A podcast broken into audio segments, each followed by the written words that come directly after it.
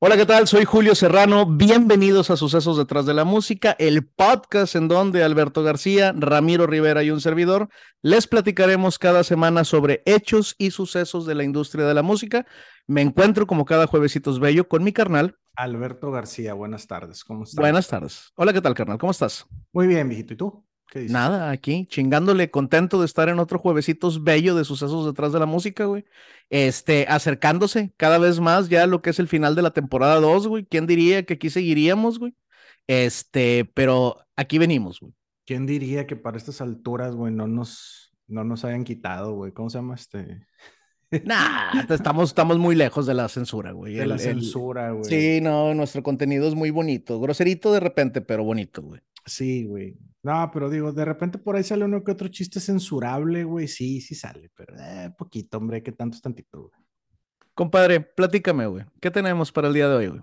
El día de hoy vamos a platicar sobre una niña incomprendida de un pueblo cristiano de Texas, güey. Que se niña en una leyenda del rock, practicante ah, del famoso sexo, drogas y rock and roll, güey.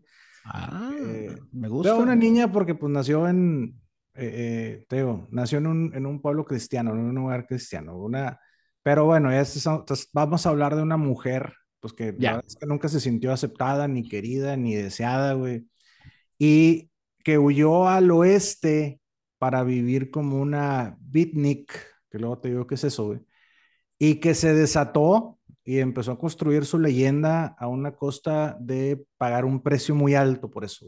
Ya, cuando dijiste niña, pensé que el episodio se iba a tratar verdaderamente de una niña, güey, no que te referías a que pues fue niña porque así nacen los humanos, tú sabes. Pues sí, porque nacen de bebés, sí. Sí, y luego son niños, es parte de la naturaleza, güey. Así es. Oye, pues me, me gusta, güey, me gusta. Sexo, drogas y rock and roll, güey, leyenda. Este, pues bueno, me pasan varias por la mente, pero si te parece bien, Sucesos detrás de la música es un contenido por parte de Acid Productions.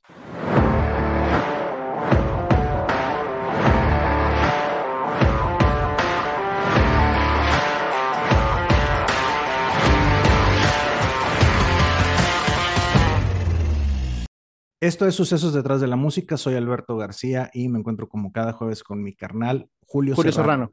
Buenas tardes, ¿qué tal? Sí. Te la gané, hiciste una pausa y dije, este güey no va a decir mi nombre, güey. Ah, me presento yo. Soy Julio Serrano. Hola, ¿qué tal? Sí, no me quieren, me presento solo. Sí, nada, sí, claro que sí.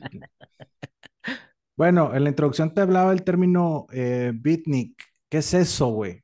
Ah, pues beatnik es un término inventado en 1958, güey, con el fin de parodiar y referirse despectivamente a la generación beat relacionándolo con una actitud procliva a la, holgazanería, el desenfreno sexual, la violencia, el vandalismo y las pandillas de delincuentes. Que con el tiempo esta denominación terminó siendo aplicada de manera indiscriminada tanto al estereotipo como a los artistas de la generación Beat y sus seguidores. Ahora, ¿cuál es la generación Beat? Ahora, la Beat Generation en inglés, güey. Es un grupo de escritores estadounidenses de la década de los 50, así como al fenómeno cultural sobre el que escribieron algunos elementos definitorios son el rechazo a los valores estadounidenses clásicos, el uso de drogas, gran libertad sexual y el estudio de la filosofía. Esta nueva forma de ver las cosas dejó su principal influencia y legado en la posterior contracultura o movimiento hippie, para que te des una idea de lo que vamos a hablar el día de hoy. Apenas te iba a decir, suena bastante hippie. Es correcto. Pero bueno, siempre es bueno aprender algo bueno. Entonces, Beat Generation. Beat Generation, así es. Y en la vida hay millones de historias que van corriendo en paralelo. En ocasiones estas historias se entrelazan. Sin embargo, hay otras que mantienen su rumbo tocando otros círculos sociales o estilos de música. Hoy me siento realmente contento porque el episodio de hoy nos abre una nueva línea donde vamos a poder sumar nuevos sucesos que se entrelazan con este que te voy a platicar el día de hoy. Ok.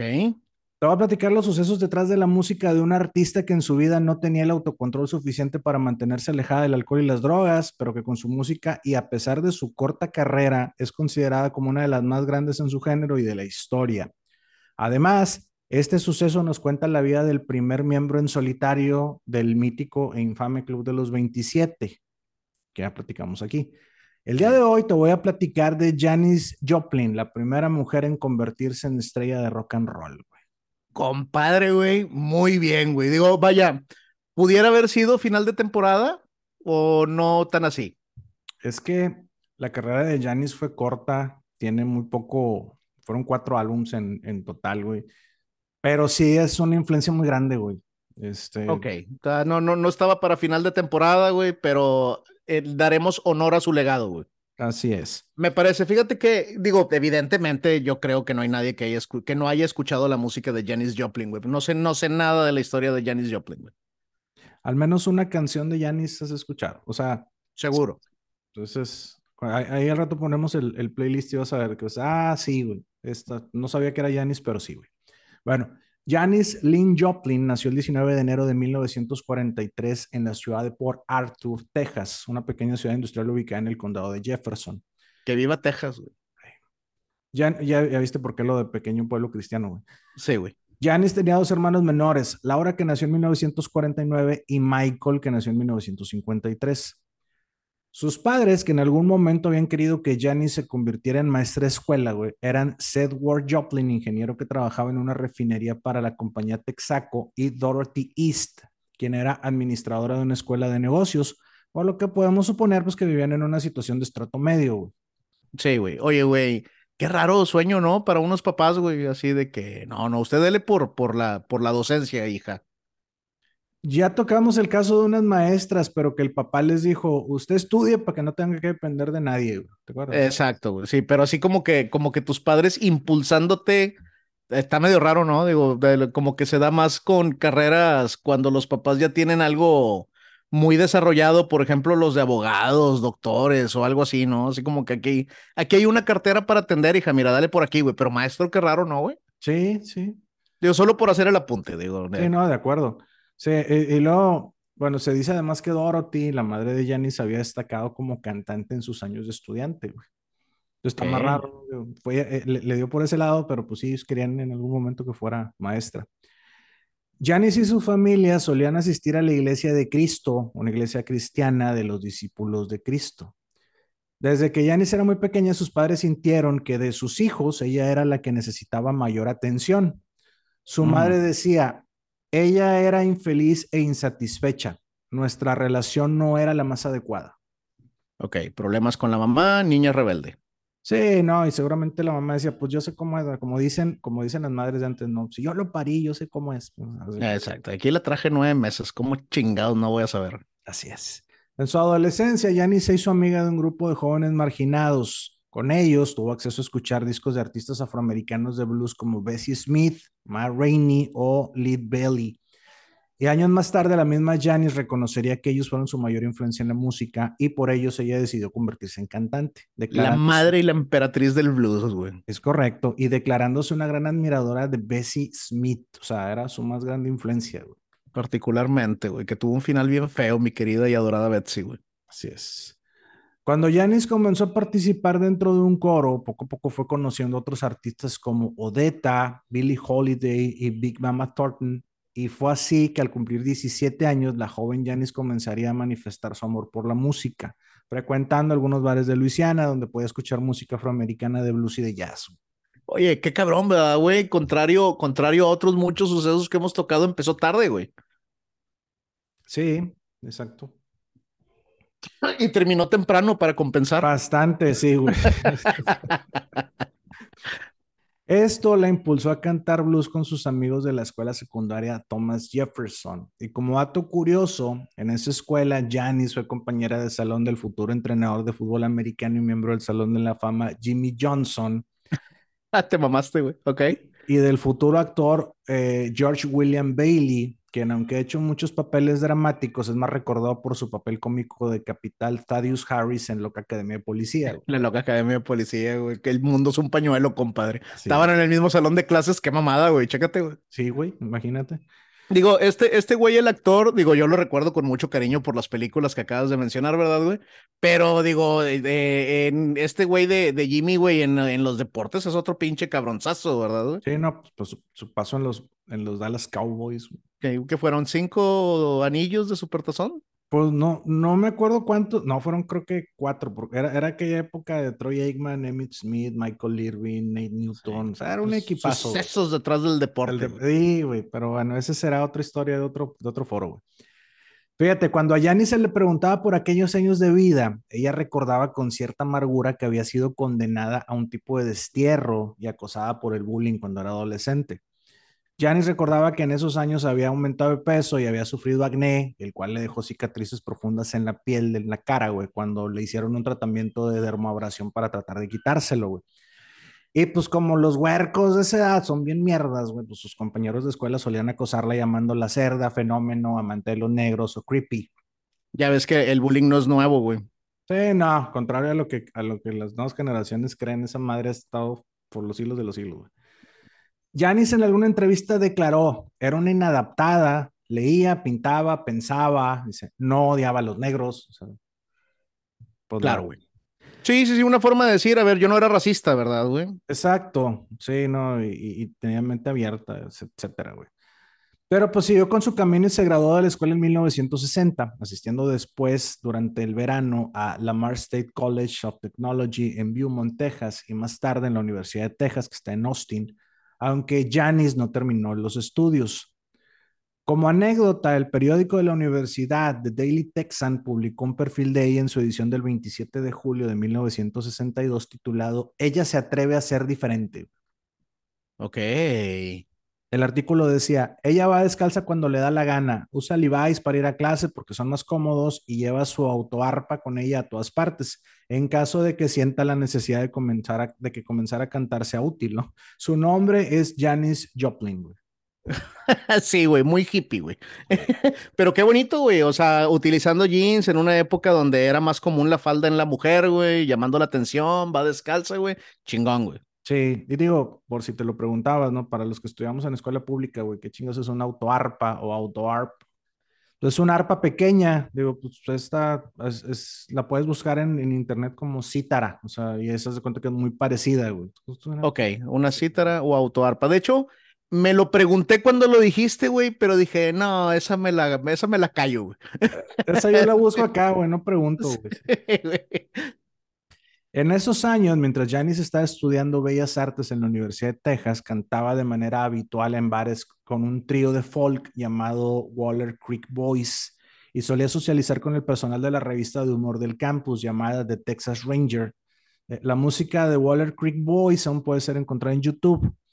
Según el dibujante estrella del cómic Underground, conocido como Freak Brothers, Gilbert Shelton, así se llama, Comenta que se hicieron grandes amigos. Ella solía vender la revista en el campus, o sea, esta revista de Texas Rangers, y en ella aparecían algunos de los primeros, y ella aparecían algunos de los primeros cómics de, de Shelton.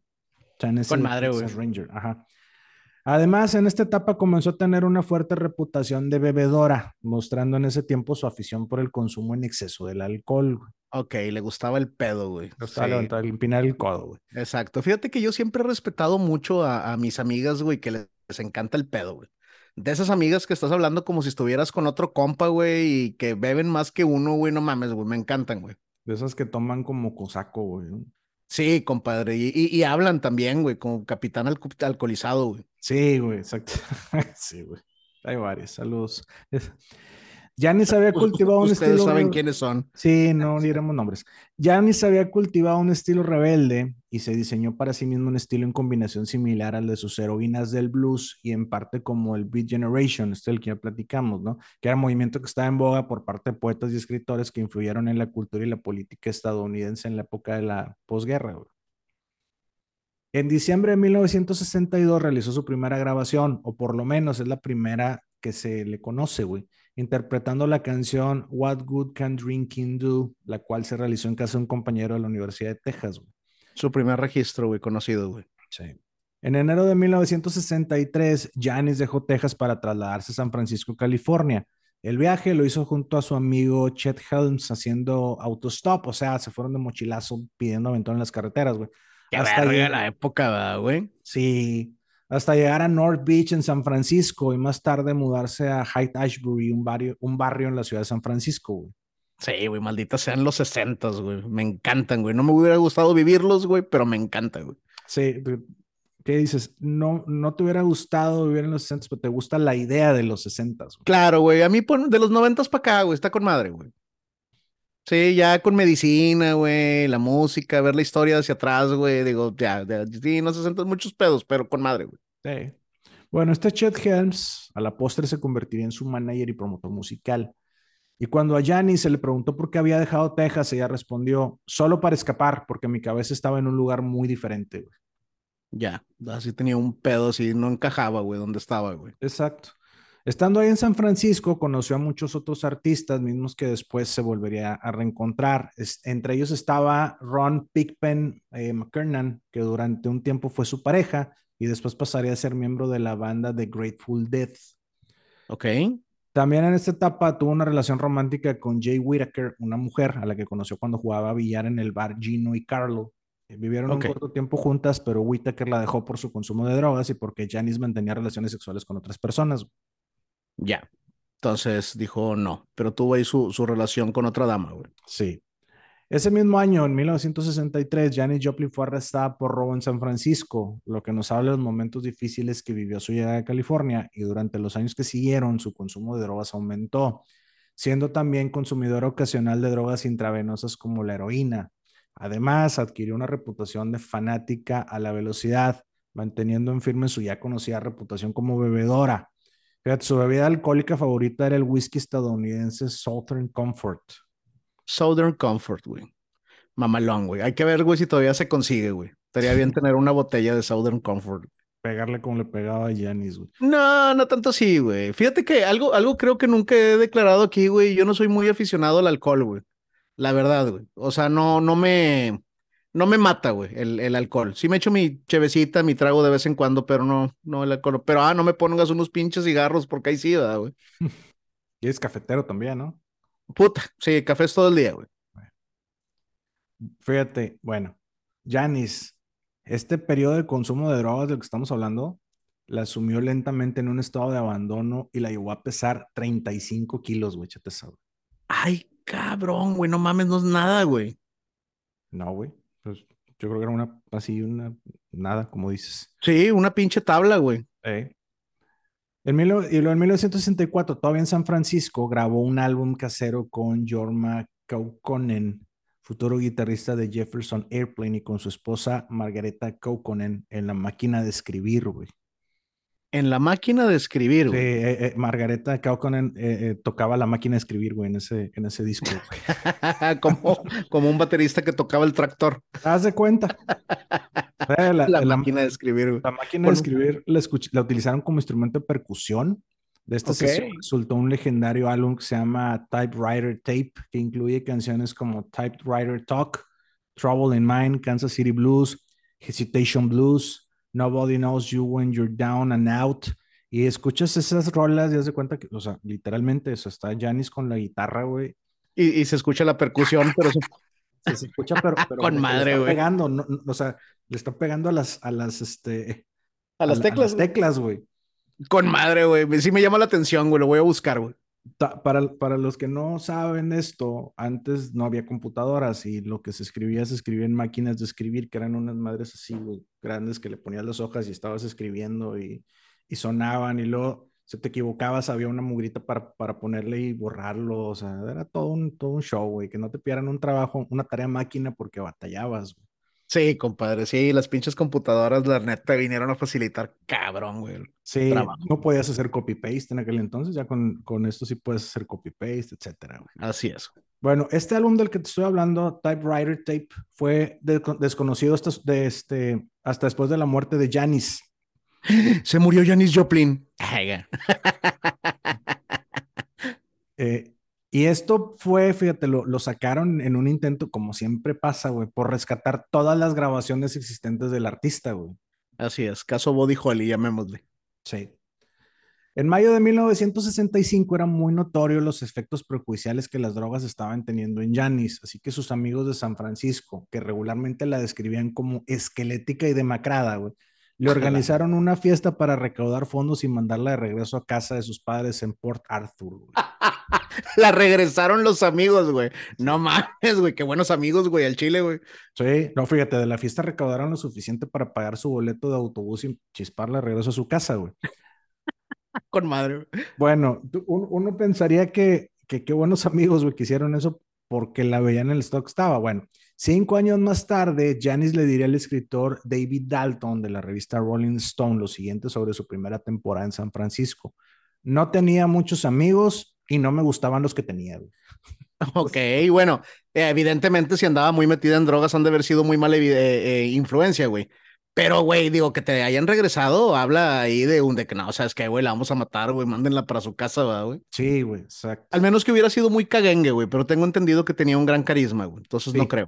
Ese, exacto, exacto. Ese mismo 1965, Janis le dio aviso a su familia de que retomaría sus estudios universitarios y que se casaría con un hombre que había conocido a su llegada a San Francisco, llamado Peter LeBlanc. La vida en Port Arthur le había sentado bien, logró cambiar su estilo de vida, evitó las drogas y el alcohol, adoptó un nuevo peinado menos hippie y se inscribió en la Universidad de la Mar para estudiar antropología. Cuando dices menos hippie, ¿te refieres a que se peinaba? Sí, al menos se peinaba, se bañaba y se peinaba.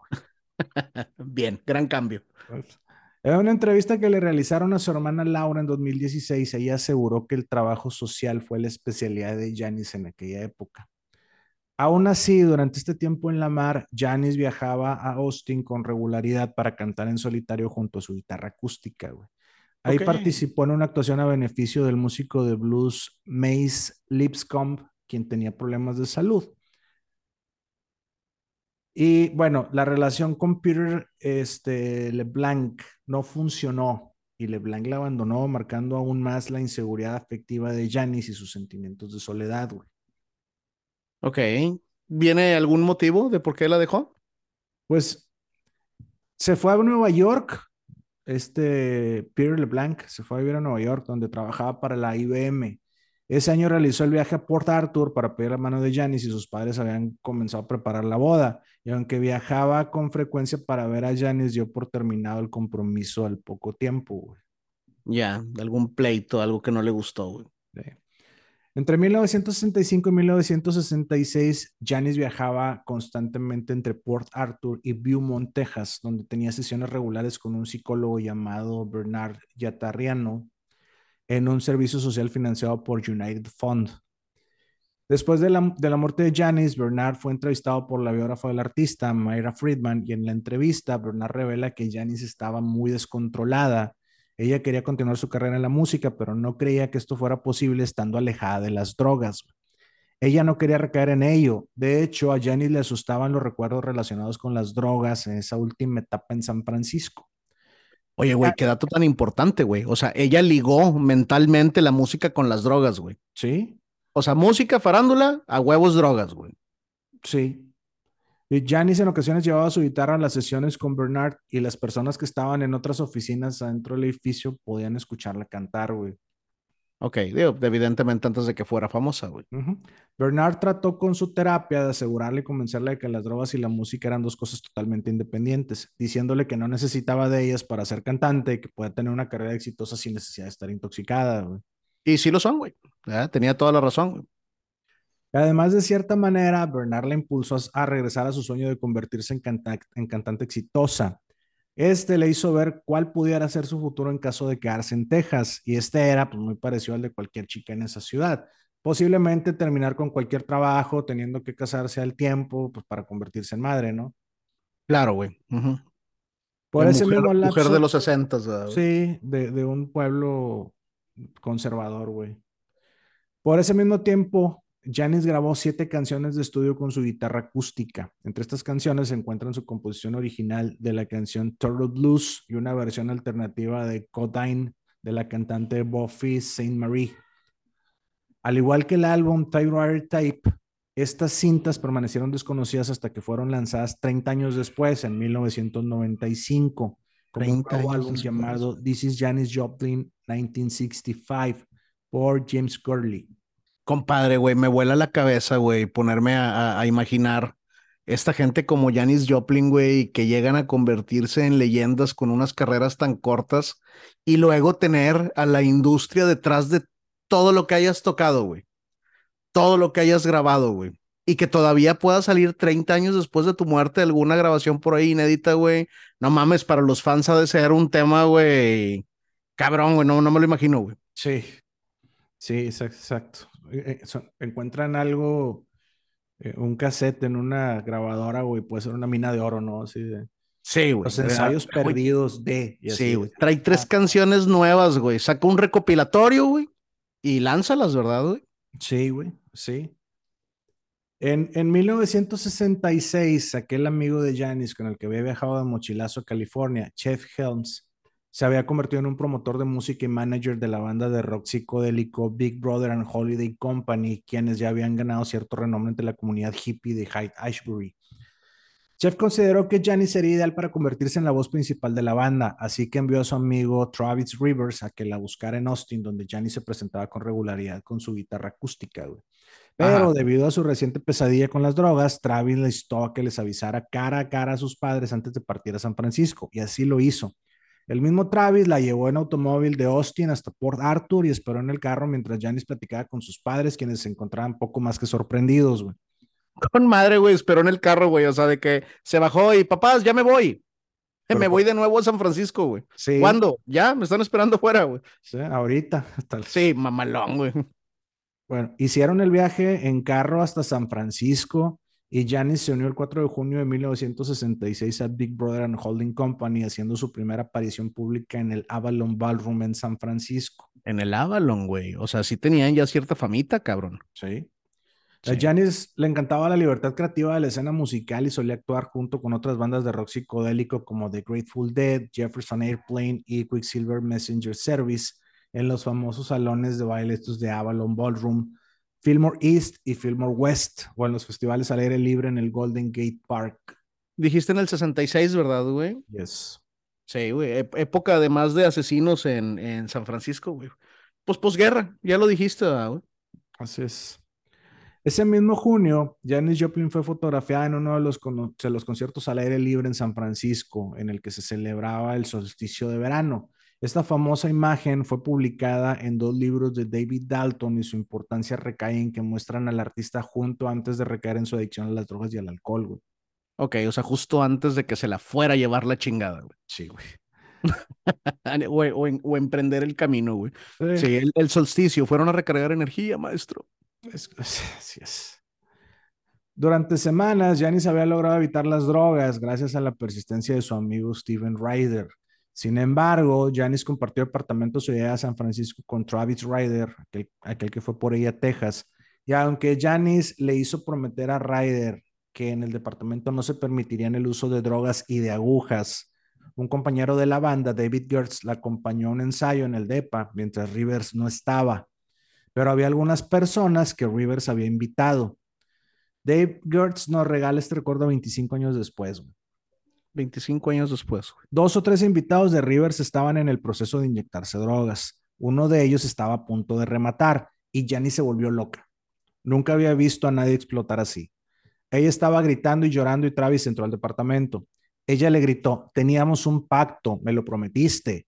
No había nada de eso enfrente de mí. Traté de calmarla. Le dije, solo están haciendo mezcalina porque eso es lo que pensé que era. Pero ella dijo, no entiendes, no puedo ver eso, simplemente no puedo soportar verlo. Pobrecita, güey. Sí suena, sí suena como alguien que, que se sabe, güey, que no tenía control, güey, Así con es. las, con las drogas, güey. Pobrecilla. Otro concierto que se llevó a cabo ese verano de 1966 fue grabado y lanzado como un álbum en 1984, Cheaper Thrills. Para julio de ese año, los cinco compañeros de la banda y la esposa del guitarrista James Gurley, Nancy, se mudaron todos juntos a una casa en Lagunitas, California, donde vivían en comunidad. Ahí la banda solía hacer fiestas junto a los miembros de The Grateful Dead, quienes vivían a menos de dos millas de distancia, y en ese momento, como ya habíamos mencionado, tuvo una relación corta y una amistad larga con el guitarrista de ellos, Ron Pigpen McKernan. Sí, manejaban sus combis, güey, pintadas con flores y consiguieron un perro y, y- ¿cómo se llama? Descubrían misterios y así. Ah, no se duda, güey. Sembraban su, sí, Sí, Sembraban sembraba su- propia mota, güey. su propia comida. Sí, bueno, también. su propia yo, comida mota. Completamente, güey. No, pues tenían, Diferente. tenían tierra, tenían abono, güey, tenían pala, güey. Pues ya, un- Había coquitos, pues siembra. ya sembraste una cosa, pues échale a la otra, güey, pues total. Así es. En agosto de 1966, la banda se había desplazado a la ciudad de Chicago para atender un compromiso de cuatro semanas, pero el promotor se quedó sin dinero ya que no tuvieron la recuperación esperada en los eventos por falta de audiencia, así que pues se quedaron varados, güey. Esto los llevó a firmar con el sello discográfico Mainstream Records de Bob Shad. Mainstream. Mainstream Records Ok. de Bob Shad. Las grabaciones con este nuevo sello se dieron en Chicago durante el mes de septiembre, pero no resultaron del todo satisfactorias, así que regresaron a San Francisco y continuaron tocando en vivo, güey. Con madre darte cuenta, güey, que, o sea, visto desde acá, como siempre digo, güey, darte cuenta que, que hubo audiencia, o sea, hubo conciertos, hubo presentaciones de Janis Joplin que no llenaron, güey. Sí, güey. Aquí en uno de los conciertos de la banda, en un lugar llamado The Matrix en San Francisco, Janis conoce a Peggy Caserta, quien era una de las 15 personas que se encontraban en el público, güey. 15 personas, güey. Sí.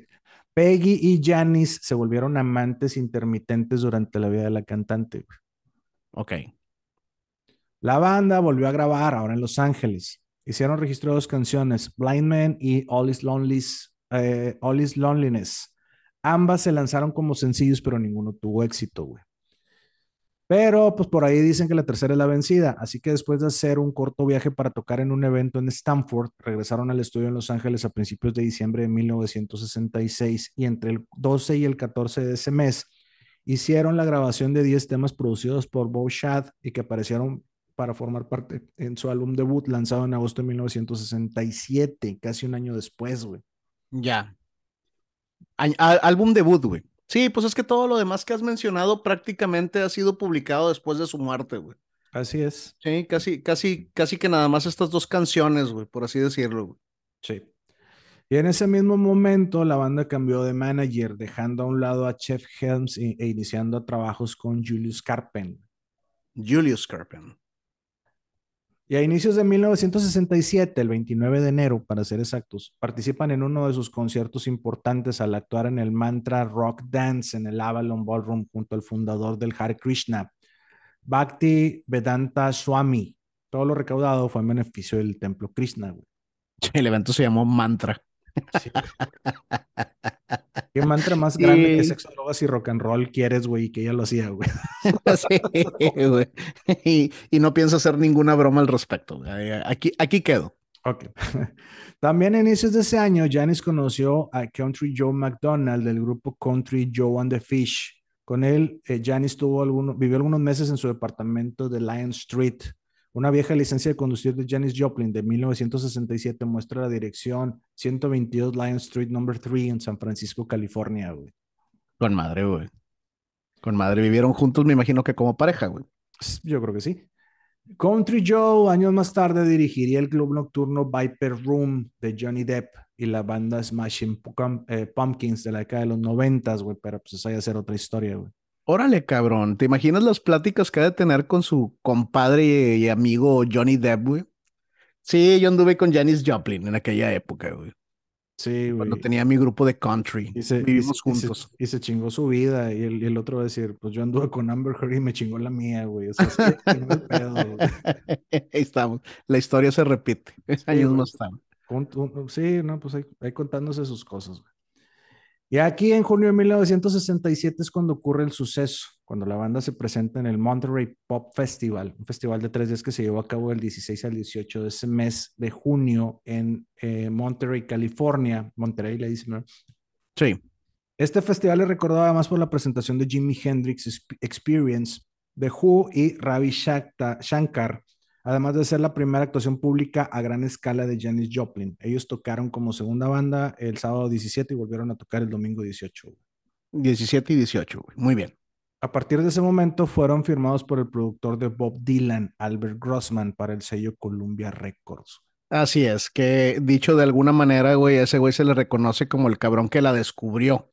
Digo, ya había grabado, ya todo, güey, pero es que esa presentación del Monterrey, güey, no mames, güey, fue increíble, güey a lo que he escuchado, ¿verdad? Así es. El editor de Rolling Stone, Jan Wenner, dijo, Monterrey fue el, nexo, surgió de los, de los que comenzaron los Beatles y ahí surgió lo que siguió, güey.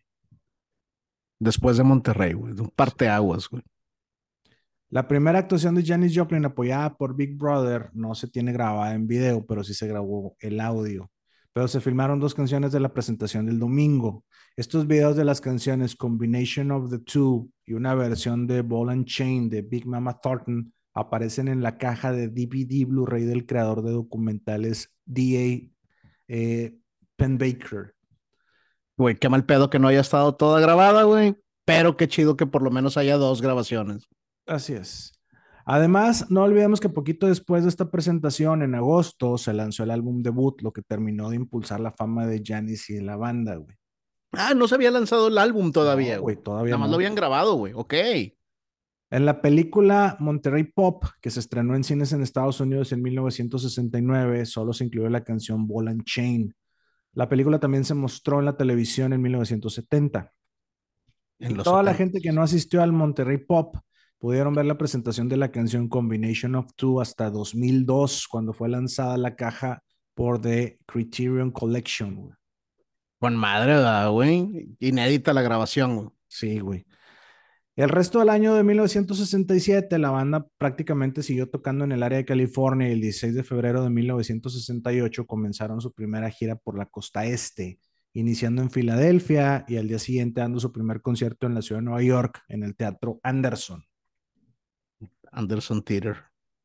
El 7 de abril de 1968, tan solo tres días del asesinato de Martin Luther King, Janis Joplin y The Big Brother actuaron junto a Jimi Hendrix, Buddy Guy, Johnny Mitchell, Richie Havens, Paul Butterfield y Elvis Bishop en el concierto Wake for Martin Luther King Jr. en la ciudad de Nueva York.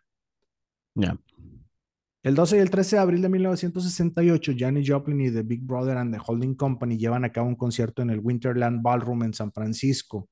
El salón lleva este nombre de Winterland porque tiempo atrás era una pista de patinaje sobre hielo. güey. Ok. Mamalón. Me acordé del Winter Dance, güey. Pensé que iba a estar conectado con algo por ahí, güey. O sea, el- del Winter, el, Winter Dance Party, güey. Sí, güey. La filmación de este evento no fue conocida sino hasta 1998, cuando Columbia Sony Music Entertainment la la lanzaron en disco completo. güey. Lo mismo, güey. También grabaciones que ahí estaban guardadas, güey. Qué verga, güey. Neta, güey. Sí, güey.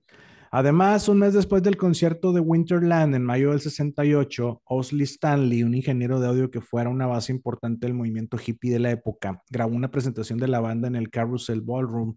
Al igual que los otros, este registro se mantuvo oculto hasta su lanzamiento en el 2012 como Live at the Carousel Ballroom 1968.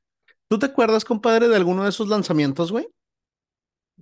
Ya, eh, de este sí, del del 2012 sí, pues ya estábamos grandecitos, güey. Sí. Sí, compadre, pero fíjate que ahorita todo lo que estás mencionando en los años, güey, que se ha lanzado ahí, güey, 98 y lo que se lanzó en el 2000, güey, yo, o sea, me hubiera imaginado que se le hiciera más, más pedo, ¿no? Que fuera más noticia, güey.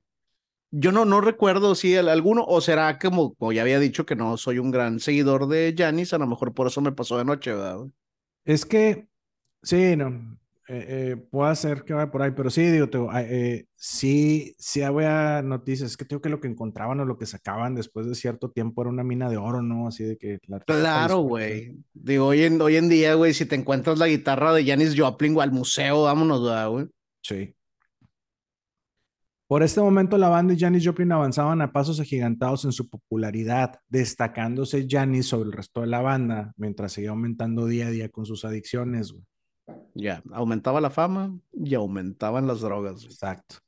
El 31 de julio de 1968 hace su primera presentación en televisión nacional actuando en This Morning, un programa de variedades que tenía una duración de 90 minutos, transmitido por ABC y presentado por Dick Cavett.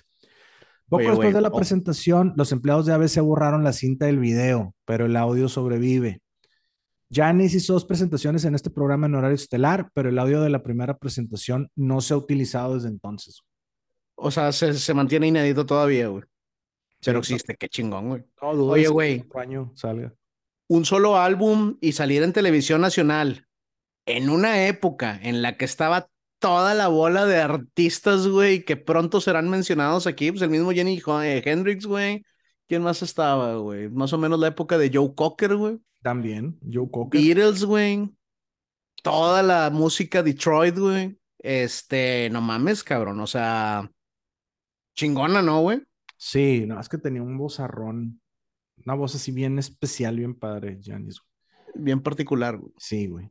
En algún momento de este 1968, eh, por la creciente fama de Janis, la banda cambió su nombre a Janis Joplin and the Big Brother and the Holding Company. Si por sí ya era largo el pinche nombre de la banda, güey, todavía, güey. Podían haberle puesto Janis y estos vatos, güey, y tranquilamente. güey. Así es, güey. Todos íbamos a ir a ver ya a. Janis, güey. Bueno, y esto ocasionó que la cobertura de los medios sobre la figura de Janis generara resentimiento entre los miembros de la banda, haciéndolos pensar que Janis se, se preparaba para una carrera como solista. Digo, lo cual era cierto, ¿no? pero Janis eclipsaba a los Big Brother. En ese momento no pensaba todavía en... Ah, sí era cierto, pero no les digas, ¿verdad? No mames. Sí, exacto. Eh, no, digo, y además muchos otros artistas le decían a Janis que Big Brother era una banda terrible y que debía dejarlos. Ok, ok, eso sí, sí se destacaba bien, cabrón. Sí. En ese momento, la revista Time llamó a Janis probablemente la cantante más poderosa que surgió del movimiento del rock blanco. Cabrón. Y Richard Goldstein escribió en la edición de mayo de 1969 de la revista Vogue, la protagonista más asombrosa del rock, se escabulle como el alquitrán, frunce el ceño como la guerra, poniéndote de rodillas por una estrofa final, rogándole que no se vaya. Janis Joplin puede cantar la elegancia. Ah, cabrón. Un groupie. Sí, básicamente. Para su segundo álbum con The Big Brother and the Holding Company y la primera grabación importante en la carrera de Janis, ella desempeñó un papel importante en los arreglos y la producción de las canciones, dando como resultado el álbum Cheap Thrills. Chip Drills. Este álbum se lanzó en agosto de 1968, catapultando a Janis al estrellato. A los tres días de su lanzamiento, el álbum se convirtió en disco de oro y en el primer mes se vendieron más de un millón de copias, alcanzando el número uno del Hot 200 de Billboard y manteniéndola por ocho semanas, no consecutivas, pero estuvo ocho semanas en el número uno. Cabrón, güey. Disco de oro en tres días, güey. Está cabrón, ¿no? Cabrón, güey. Digo, para venir de un solo, un solo disco, güey. Sí.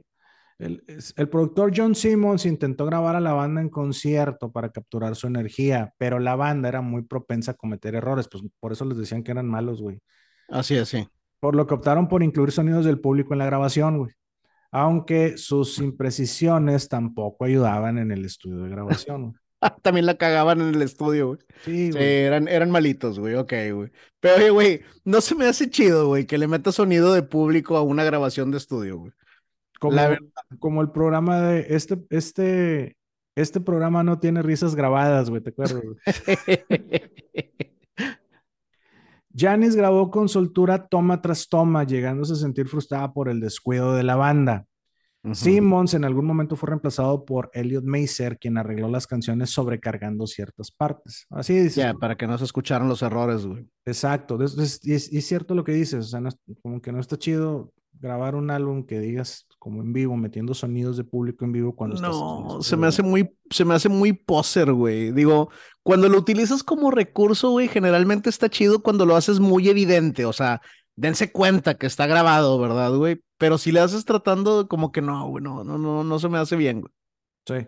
No, por ejemplo, ahí en, en ese disco, en la canción Turtle Blues, o sea, sí tiene el álbum un sonido más bien este, crudo, güey. Eh, dicen que solo la de Ball and Chain se grabó en realidad frente a una audiencia en vivo, güey. Ok, pero todas las demás tienen sonidos ahí de, de gente, güey. Alguien tosiendo. Sí, no, pues para que te des una idea, güey, en la canción de Turtle Blues se puede escuchar que se rompe un vaso y los vidrios son barridos así durante la canción, güey.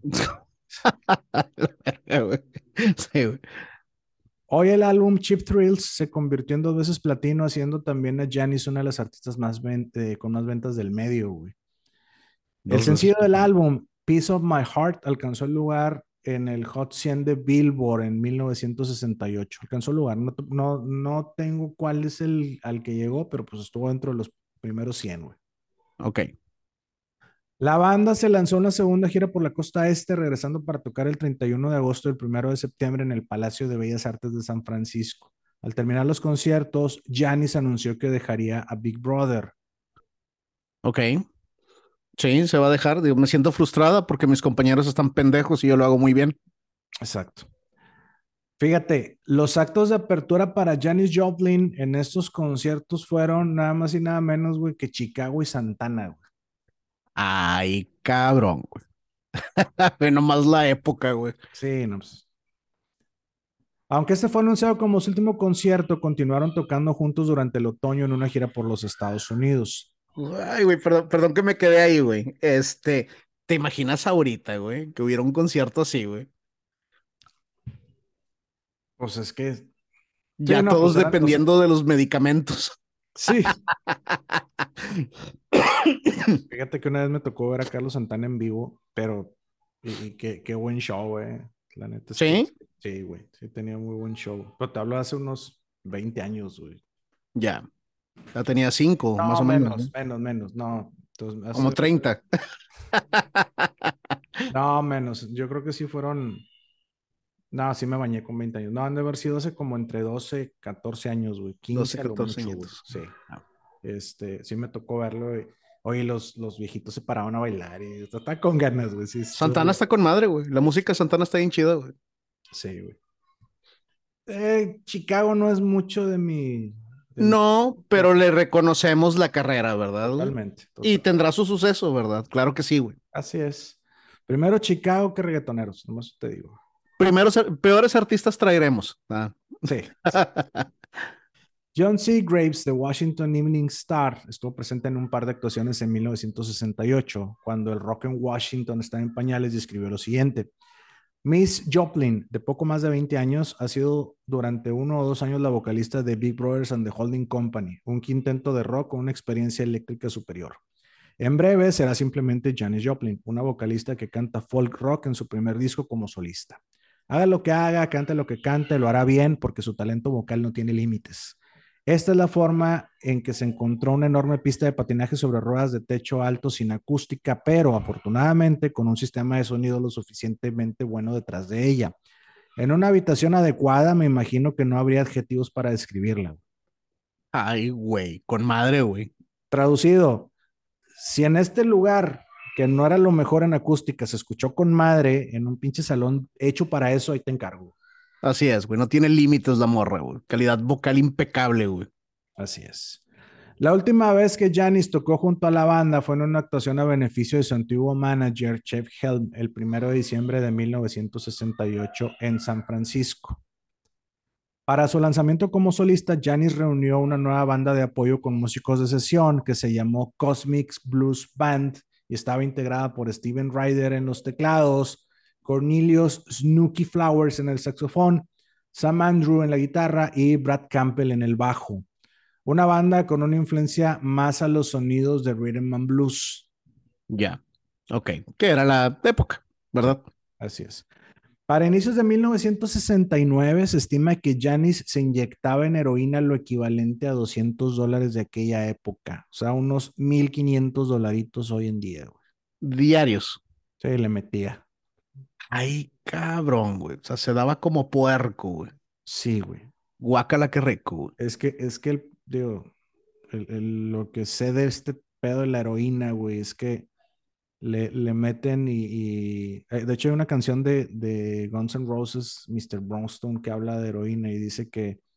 Hay una parte que dice que eh, solía ser poco, pero lo poco ya no servía, entonces lo poco se fue haciendo más y más. O sea, los, los meten muy cabrón, güey. Sí, o sea, el, cuerpo te va pidiendo que aumentes la dosis para obtener el mismo efecto, güey. Así es.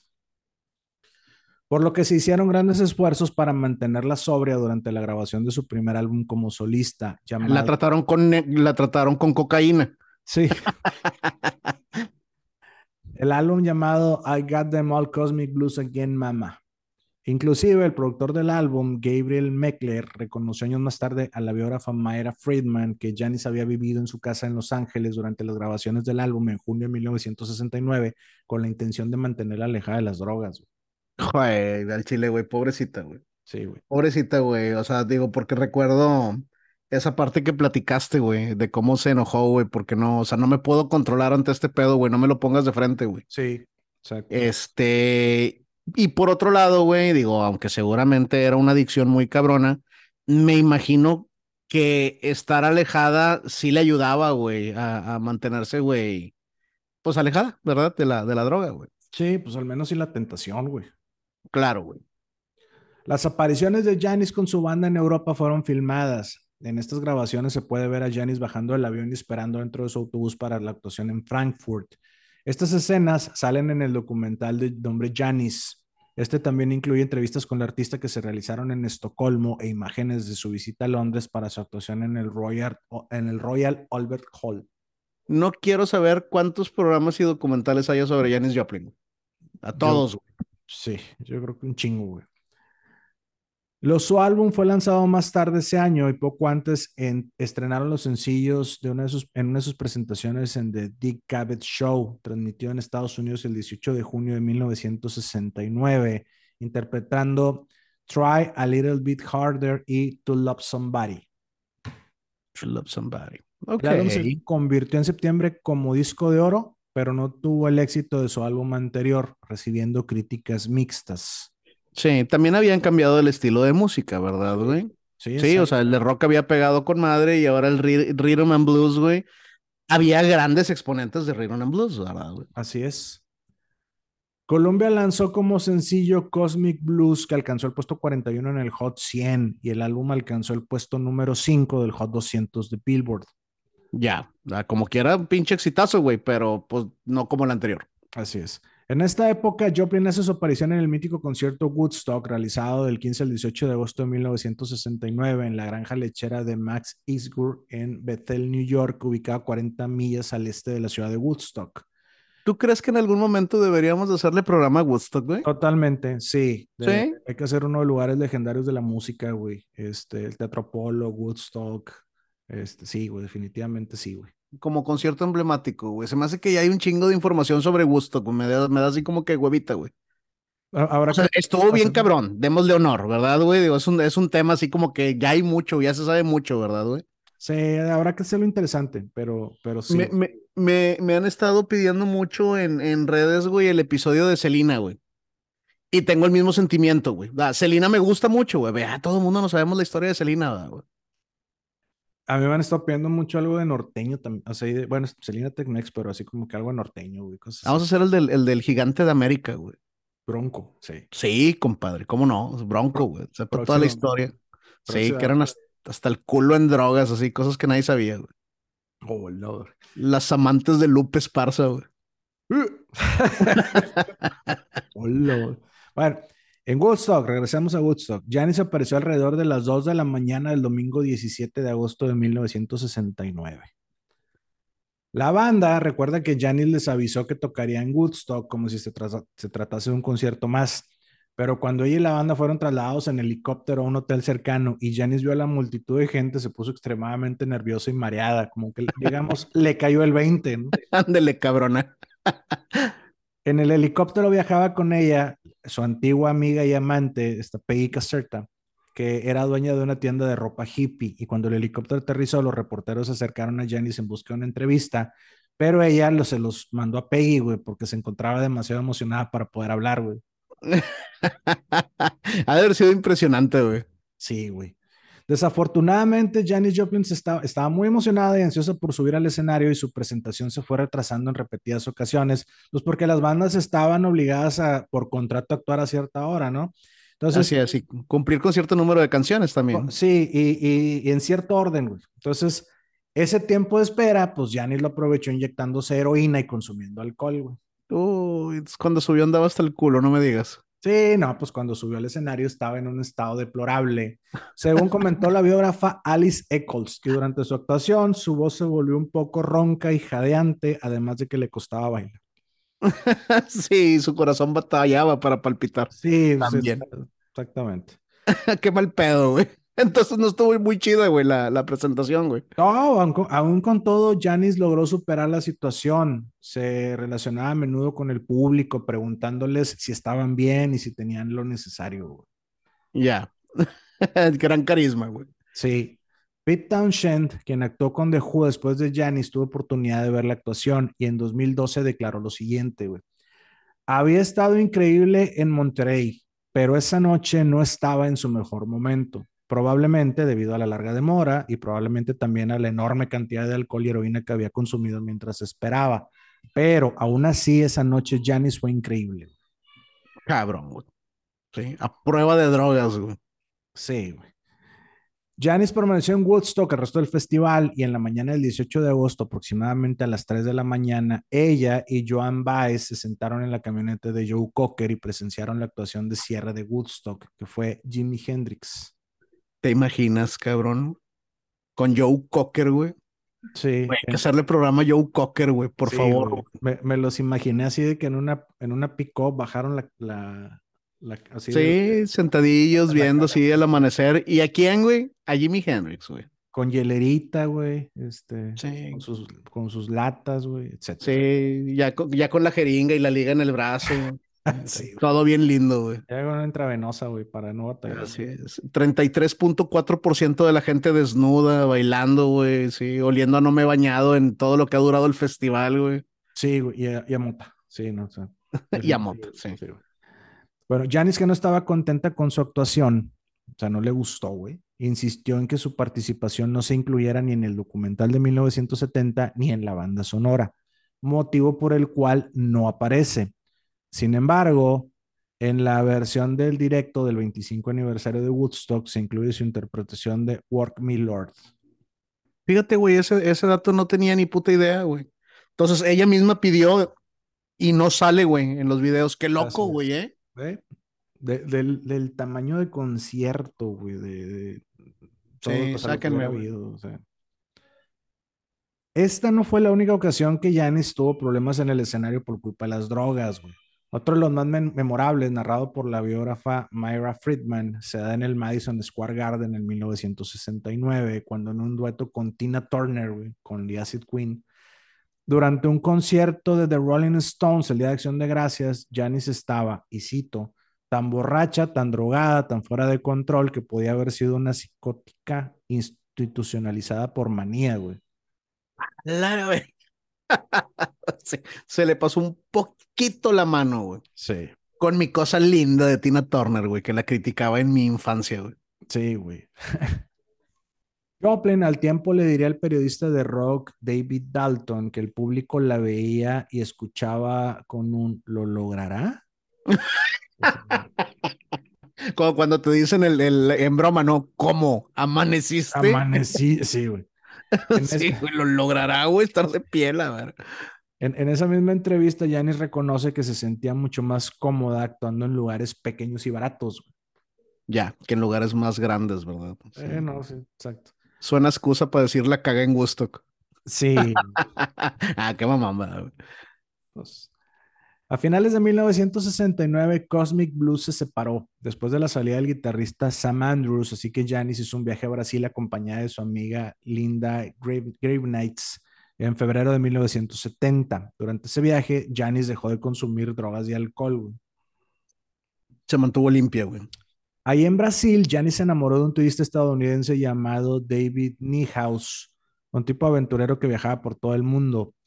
Era un tipo de Cincinnati de clase media alta que había estudiado comunicaciones en Notre Dame y que había, se había unido al cuerpo de paz después de la universidad y que tenía un trabajo en un pequeño pueblo de Turquía. Cuando conoció a Janis, estaba estudiando en la Universidad de Derecho, pero se estaba tomando un tiempo libre, güey. Ok, otro hippie. Sí, básicamente. Niehaus y Janis fueron fotografiados en repetidas ocasiones durante ese viaje. Se veía una pareja feliz y saludable. Niehaus no consumía drogas ni bebía, por lo que le hacía muy bien a Janis. güey. Claro, la mantenía alejada, güey, de la droga, güey. Sí. Cuando Janis regresó a Estados Unidos, comenzó a consumir heroína nuevamente y en una ocasión Niehaus la encontró inyectándose en su nueva casa en Larkspur, California, lo que provocó que la dejara, güey. Puta, güey. Lo Lo- hubiera hecho muy bien, güey, una parejita como este güey. Eh, lo que hizo que Janis se refugiara nuevamente en los brazos de Peggy Caserta, quien también era adicta a las drogas intravenosas, güey. Claro, güey. Y pues para mandarse la chingada. Milhouse, no era Milhouse, ¿qué era? Milhouse? Niehaus. Nihouse. Suena como palabra china, Nihao, pero bueno. Ya. Por este tiempo, Janis formó su nueva banda, conocida brevemente como Main Squeeze, pero luego rebautizada a Full Title Boogie Band y estaba compuesta en su mayoría por jóvenes canadienses. güey. Saludos a Rush. Janis tomó con ellos un papel mucho más activo y se sentía verdaderamente feliz con su nueva banda, haciendo que recibieran comentarios mayormente positivos. Mayormente. Así que cuando inició gira con su nueva banda, informó a la gente que estaba libre de drogas, pero lo cierto es que aumentó su consumo de alcohol. Ok, o sea, se alejó de la heroína, güey, pero empezó a mamar como becerro, güey. Ese, ese whisky, el Southern. ¿Southern qué? Southern whisky, no sé qué pedo. Sí, como, como cosaco alcoholizado con ese. sí. Sí. Joplin tocó en ese momento en algunas de sus mejores presentaciones, destacando el Festival Express que se realizó el 20 del 28 de junio al 4 de julio de 1970 y en el que tocó como cabeza de cartel con algunas otras bandas. Su actuación en este concierto con la canción Tell Mama se convirtió en un video de MTV a principios de la década de los 80 y de este Festival Express también existe el DVD. Ya. Fíjate, güey, que no había caído en la cuenta, güey, pero otra, otra que tenía problemas con el alcohol era la que ella admiraba, güey, Bessie Smith. Bessie Smith, ajá. Ya. Durante este verano, Janis había cambiado de estilo utilizando un vestido holgado de colores y plumas en el cabello. Esto después de que su diseñadora de imagen y amiga, Linda Grape Knights, cortara lazos con ella después de regresar del viaje a Brasil debido al constante consumo de heroína de Janis. Y en este tiempo también se dieron conciertos en los que coincidieron la nueva banda de Joplin y su anterior banda de Big Brother. Ok, o sea, tocaron juntos con la banda anterior. Sí. El 7 de agosto de 1970 se erigió una lápida para la tumba de Bessie Smith, que se mantenía sin identificación hasta ese momento. La lápida fue pagada por Janis Joplin y Juanita Green, quienes habían, quien había hecho tareas del hogar en la casa de los Smith cuando era niña. Al día creo siguiente, que creo que sí lo mencionaste en el episodio de Bessie Smith, Así es. Sí, que había sido pagada por, por Janis Joplin, güey. Sí, es cierto, Así es. Al día siguiente, la Associated Press lo convirtió en noticia publicándolo el 9 de agosto en The New York Times. La nota decía, Joplin y Green han compartido el costo de una piedra para la emperatriz del blues. Ahora, según Myra Friedman, la biógrafa de Janis, las dos mujeres nunca se conocieron. Ya, o sea, todo fue por teléfono, por cartas, se pidieron ayudas, ayudaron, pero nunca tuvieron contacto. Así es. No, no lo dudo. Sí, no, yo, yo tampoco. El, 8 de agosto de 1970, mientras se publicaba la nota de la, de la, lápida de Bessie Smith, Janis daba un concierto en el Teatro Capitol en Nueva York. Concierto que marca la primera vez que Janis interpreta en público su canción Mercedes-Benz. Rolota, güey. Sí, está muy sida. Hay una historia, pero de Mercedes-Benz, güey, que, que ahorita no, no me adelanto mucho, güey. La, última actuación de Janis junto a su banda Full Title Boogie Band tuvo lugar el 12 de agosto de 1970 en el Harvard Stadium en Boston. Harvard, güey. El 14 de agosto, Janis asistió a una reunión de la secundaria acompañada por Newt, John Cook y su hermana Laura, pero según se cuenta fue una experiencia que la hizo infeliz. Después de la visita, Joplin dio una conferencia de prensa ahí mismo en Port Arthur en la que mostró que no fue feliz en la escuela y dejó entrever que denigraba a Port Arthur y a los compañeros de clase que le habían humillado una década atrás. Compadre, güey, todo el bullying que recibió, güey. Digo, si terminó saliéndose de, Texas, güey. Sí, dejando la escuela, güey. No lo, no lo dudo, güey. Exactamente. Ese mismo verano, en una fiesta en Hells Angels en San Francisco, Janis conoció a Seth Morgan y se enamoró de él. De ahí en septiembre se trasladó a Los Ángeles para grabar su siguiente álbum, así que el 3 de octubre de 1970 habían logrado hacer un buen día de estudio y para celebrarlo esa noche salió con sus compañeros y se emborrachó, El 24 de agosto, Janis se había registrado en el hotel Landmark Motor en Hollywood, cerca del Sunset Sound Recorders, donde comenzó a ensayar y grabar su álbum. Durante estas sesiones, Janis continuó su relación con Seth Morgan, un estudiante de la Universidad de California en Berkeley, traficante de cocaína y futuro novelista que en ese entonces tenía solo 21 años. Seth había visitado el nuevo hogar de Janis en Lakesport en julio y agosto. La cosa iba bien y ambos se habían comprometido a casarse a principios de septiembre. Morgan declaró a Myra Friedman que durante las grabaciones se había sentido excluido, por ese motivo él se quedó en Lakesport y Janis se había quedado sola en Landsmar. Ya en el hotel. Así es. Janice fue encontrada muerta en su habitación. Según el estudio forense, murió a la 1.40 de la mañana del domingo 4 de octubre de 1970 a los 27 años, debido a una sobredosis accidental de heroína agravada por el alcohol en la sangre, güey. Ay, cabrón, güey. Se oye bien feo, güey. Y con pase de entrada directo al club de los 27. Es correcto. Su gerente y amigo cercano, John Byrne Cook, fue quien la encontró tirada, muerta en el piso de la habitación. Janice ya había pasado por situaciones así, había salido con vida, pero en esta ocasión estaba sola y no había nadie para auxiliarla, güey. Ya, tuvo una sobredosis, güey, pero estaba solita, güey. Sí. Había alcohol en la habitación, pero no había presencia de drogas. Sin embargo, en el informe de Joseph Dimona y el forense del condado de Los Ángeles, Thomas Nowuching, escrito en 1983, un amigo de Janice había retirado todas las pruebas de narcóticos de la escena, pero luego las volvió a colocar cuando se dio cuenta de que le iban a realizar una autopsia. Ok. A un amigo ok. limpió y luego regresó. Sí, o sea, tra- trataron de, trataron de cuidarle el nombre, güey. Sí. Ya. El cuerpo del artista fue descubierto unas 18 horas después de su muerte, dejando sorprendidos a muchos, ya que parecía que Janis ya no consumía y que se encontraba en la mejor etapa de su vida. güey. Sí, pues de hecho había aumentado el consumo de alcohol, güey, pero se había mantenido alejada de las drogas, o por lo menos eso se creía, ¿no? Así es. El cuerpo de Janis Joplin fue incinerado en Pierce Brothers Westwood Village Memorial Park and Mortuary en Los Ángeles y sus cenizas fueron esparcidas desde un avión en el Océano Pacífico. Peggy Caserta afirma en su libro de 1973, Going Down with Janis, que en abril de ese año había decidido estar, habían decidido estar separadas con el objetivo de no permitirse el consumo de drogas, güey. Pero tuvieron un pequeño encuentro cuando Janis se encontraba hospedada en Landsmark. Janis no sabía que Caserta estaba en Los Ángeles, pero se enteró de su presencia gracias a un traficante de heroína.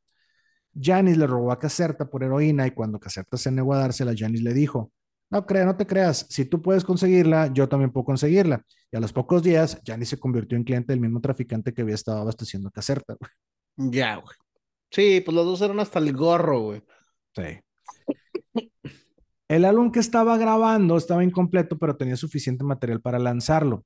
Seis semanas después de su muerte se lanza su álbum Pearl, siendo todo un éxito y manteniéndose en el número uno de ventas por 14 semanas. Como un homenaje, se dejó el tema Mercedes-Benz, este que decías Rolo que es cantado a capela, porque esa fue la última canción que Janis grabó y este, pues tenía, estaba la pista de la voz nada más. Y también se incluyó la canción Buried Alive in the Blues, pero esa solo con la música, no tenía la voz de Janis, güey. No tenía todavía la voz de, de Janis, no se había grabado, güey. No, porque la, la letra de la canción de esta Buried Alive in the Blues está programada para grabarse el día en que fue encontrada muerta, güey. Ese, ese pedo se me hace bien cabrón, güey, que le, que le hayan, que le hayan respetado dejarle la pura voz a Mercedes-Benz. Nada le hubiera, nada le hubiera costado a la disquera agregar la música, güey. No, pero la, la canción así como está, güey. Está bien cabrona, güey. Sí, sí, exacto. güey. El álbum Pearl se convirtió en el más exitoso de su carrera, incluye un- su sencillo más exitoso, Me and Bobby McGee, de Christopherson, uno de los antiguos amantes de Janis, y Fred Foster.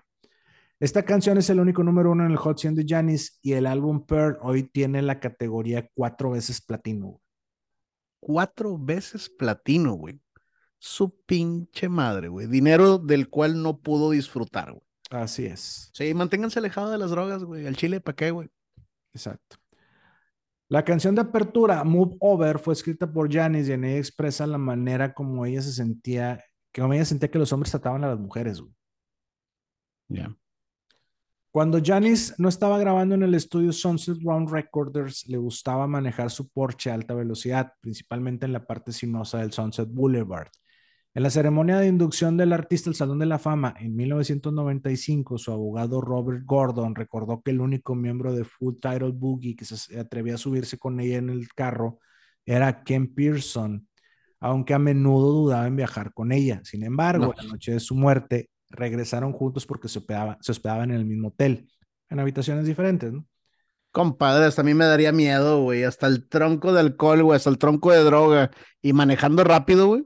Manejando, sí, güey, por, las- por las pinches partes feas de Sunset Boulevard y en un Porsche, güey. Sí, ¿no? Oye, güey, y si, si no mal recuerdo, güey, ella, ella, su carro estaba así como que el de Austin Power, ¿no, güey? Sí, Austin Power, ¿no? Que era un carro así todo pintado y con la bandera de güey, Inglaterra. sí. Sí, todo psicodélico, ¿verdad, güey? así es, sí. Sí. Bueno, aquí Pearson y el recepcionista del turno de la noche en el hotel fueron las últimas personas en verla con vida. güey. Ya. El 26 de septiembre, Joplin había grabado las voces para Half Moon y Cry Baby. Esa noche la sesión terminó con Janis, Ken Pearson y el baterista Clark Pearson haciendo una grabación especial de un minuto como regalo de cumpleaños para John Lennon. Yoko Ono le había pedido a varios artistas ese favor para regalárselo a John Lennon por su cumpleaños número 30. En la grabación, Janis le canta Happy Trails y John Lennon recibió la felicitación después de la muerte del artista. Uy, güey, ¿te imaginas qué impacto, güey? Sí. Sí, llegar una, una carta de, de ultratumba, güey. Sí, güey. La muerte de Janis conmocionó al mundo y a los fanáticos de la música, ya que además, 16 días antes, también había muerto Jimi Hendrix, igual de 27 años. Así es. Los dos hasta el gorro. Sí, güey. Janis tenía una voz devastadoramente original y potente, siendo catalogada de mezzosoprano. Además, tenía un carisma con la audiencia que hizo que la llegaran a nombrar parecida a una Elvis Presley femenina, gracias a esta característica. Güey.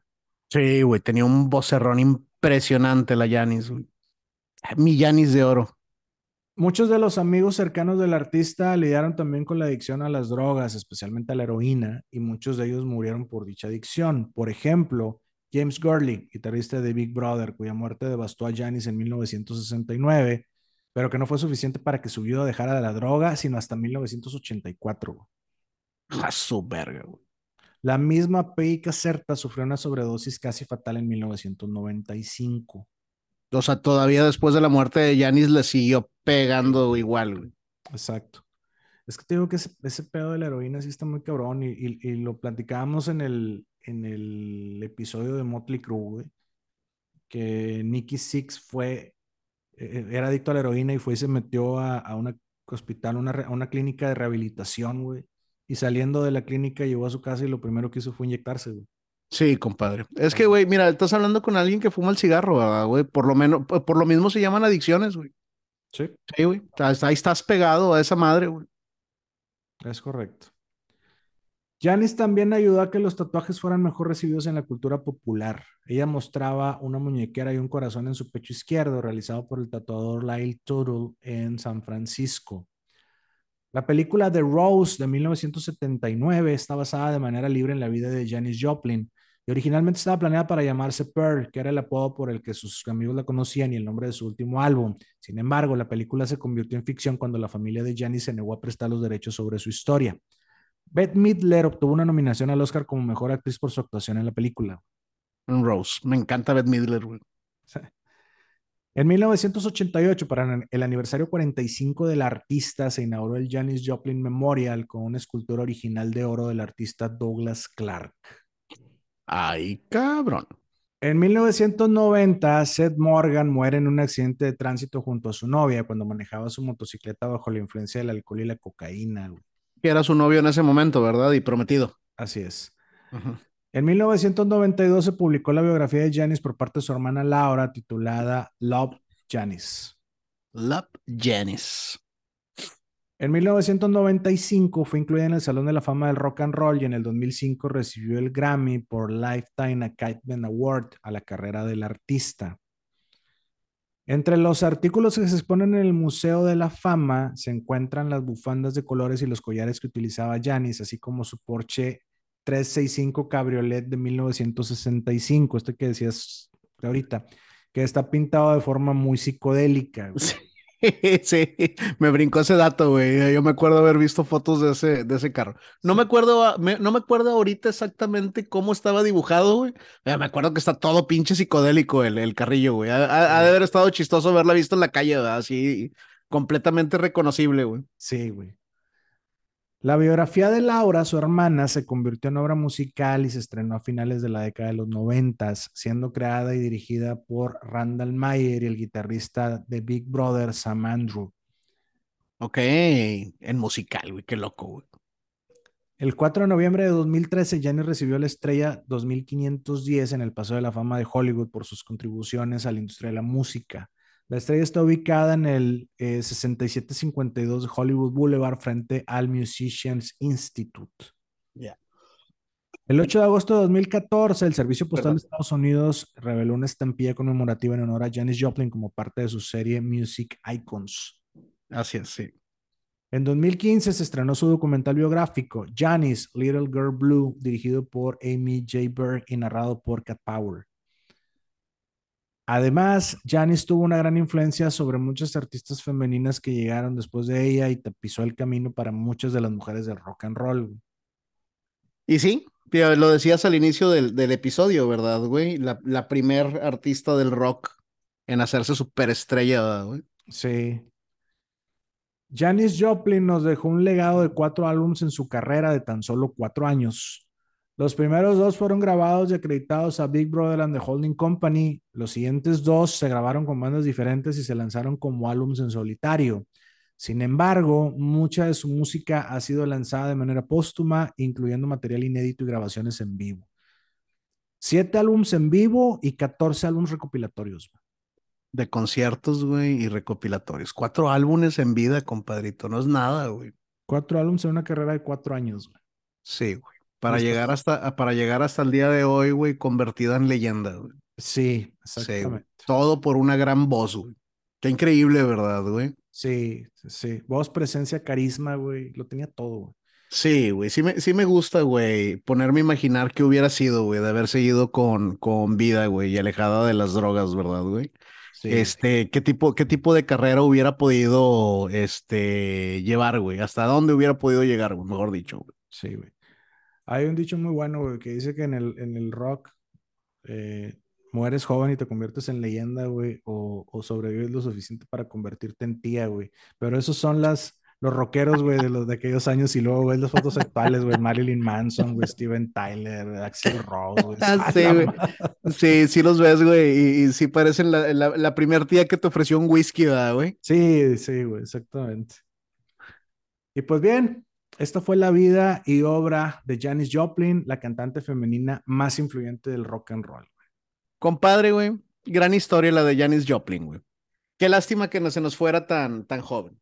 Sí. Sí, digo, no es la primera vez que lo decimos, güey, el hubiera no existe, güey. Quién sabe qué hubiera, qué hubiera pasado, güey, pero hubiera sido muy interesante, güey, que pudiera llegar a más años, alejada de la droga, a ver qué otra música hubiera podido desarrollar, ¿verdad, güey? Sí.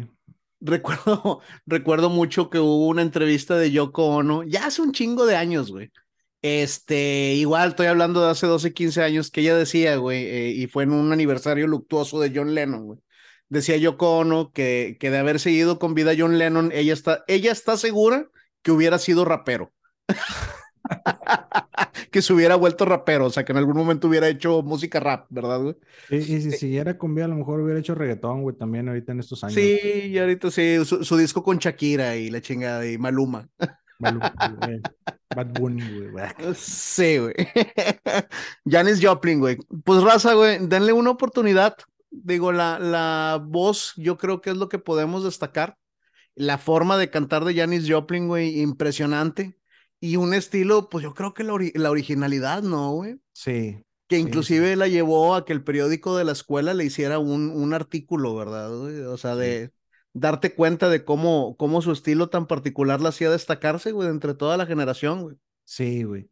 Y si, si quieres oír algo nada producido, o sea, algo muy, un, una grabación muy cruda, güey, donde la voz de Janis sobresale bien cabrón, güey. Ese es el typewriter eh, tape, donde está grabando con ella, eh, otro vato y la esposa del vato en una máquina de escribir, güey. Se escucha Ajá. la voz bien cabrona, güey. Y, y, estás hablando de una, de una chavita, pues, que era muy joven, güey. Eh, ese y la de, este, bueno, que, que, vienen hay varios, ¿no? El Kansas City Blues, el Hesitation Blues, el Typewriter Talk. O sea, está, está muy chingona. De hecho, cuando empieza ese Typewriter Talk, así como que lo, primero que preguntan, ¿no? De que estamos grabando, no, sí, la chingada. Y empieza la canción, güey. O sea, sí está, sí está muy padre, sí lo, este, sí, sí, sí ubicas muy bien que, pues, oye, e, era como, yo gra grabarlo como, como el que tuvo grupo y, y, y, grababa los ensayos, güey, los grababas con una grabadora, o sea, sin, sin algo. Sí, tan... sí, sí, sí, completamente crudo, güey, así en, en, en, en, no en un estudio, ¿verdad? En un garage y la chingada, güey. Sí, y la, y, la, y la voz así en todo su esplendor, así, la voz en Mercedes-Benz, que es la pura voz a capela, güey, grabada en un estudio, güey, puta, se escucha con ganas, güey. Sí, compadre. Sí, Mercedes Benz sí la conozco, güey. Gran canción. La de Tape Rider, ahorita la voy a, la voy a buscar para darle una, una oportunidad. Igual y ya la escuché, güey, y no estoy seguro, ¿verdad, güey? Vamos a, vamos a darle una, una chancita, güey. Sí, así es, puede ser. Uh -huh. Compadre, güey, honor, güey, ¿verdad? Digo, qué lástima, güey, qué lástima, güey, que no se pudo mantener alejada de las, de las drogas, güey. Este, Qué Pero, lástima pues, que ella asoció desde un principio el, el, es que si me voy por este lado de la música, ah, va a ser el mundo de las drogas y la chingada, o sea, lo traía muy metido en la cabeza, güey, por lo que dice el psicólogo. No puede ser rockstar si no estás en las drogas, ¿verdad, güey? Y el psicólogo hizo bien, a ver, güey, no tiene que ver ninguna con la otra, ¿verdad, güey? Pero pues bueno, ella al parecer, güey, no se podía mantener alejada. Me llama mucho la atención que en algún Bueno, ella- momento, Ella, ella y la gran mayoría, ¿eh? O sea, muchos, güey.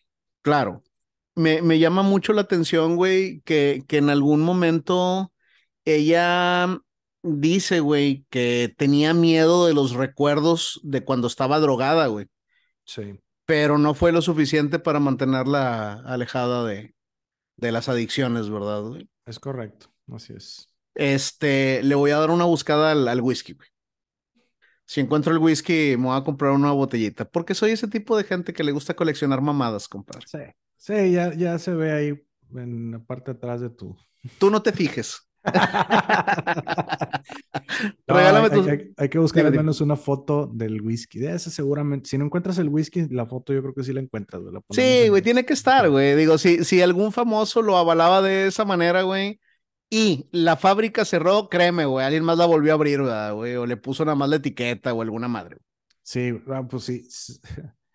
Sí, salió la cerveza Dove por los Simpson, güey. Correctísimo, es. comercializan, que no sale, que no debe salir. Tienes razón. Así es. Pero bueno, ahora sí, compadrito. Regálame tus redes sociales. Arroba soy Beto GR en Twitter. Yo soy Julio Serrano 360 en Instagram y les dejamos nuestro cariño.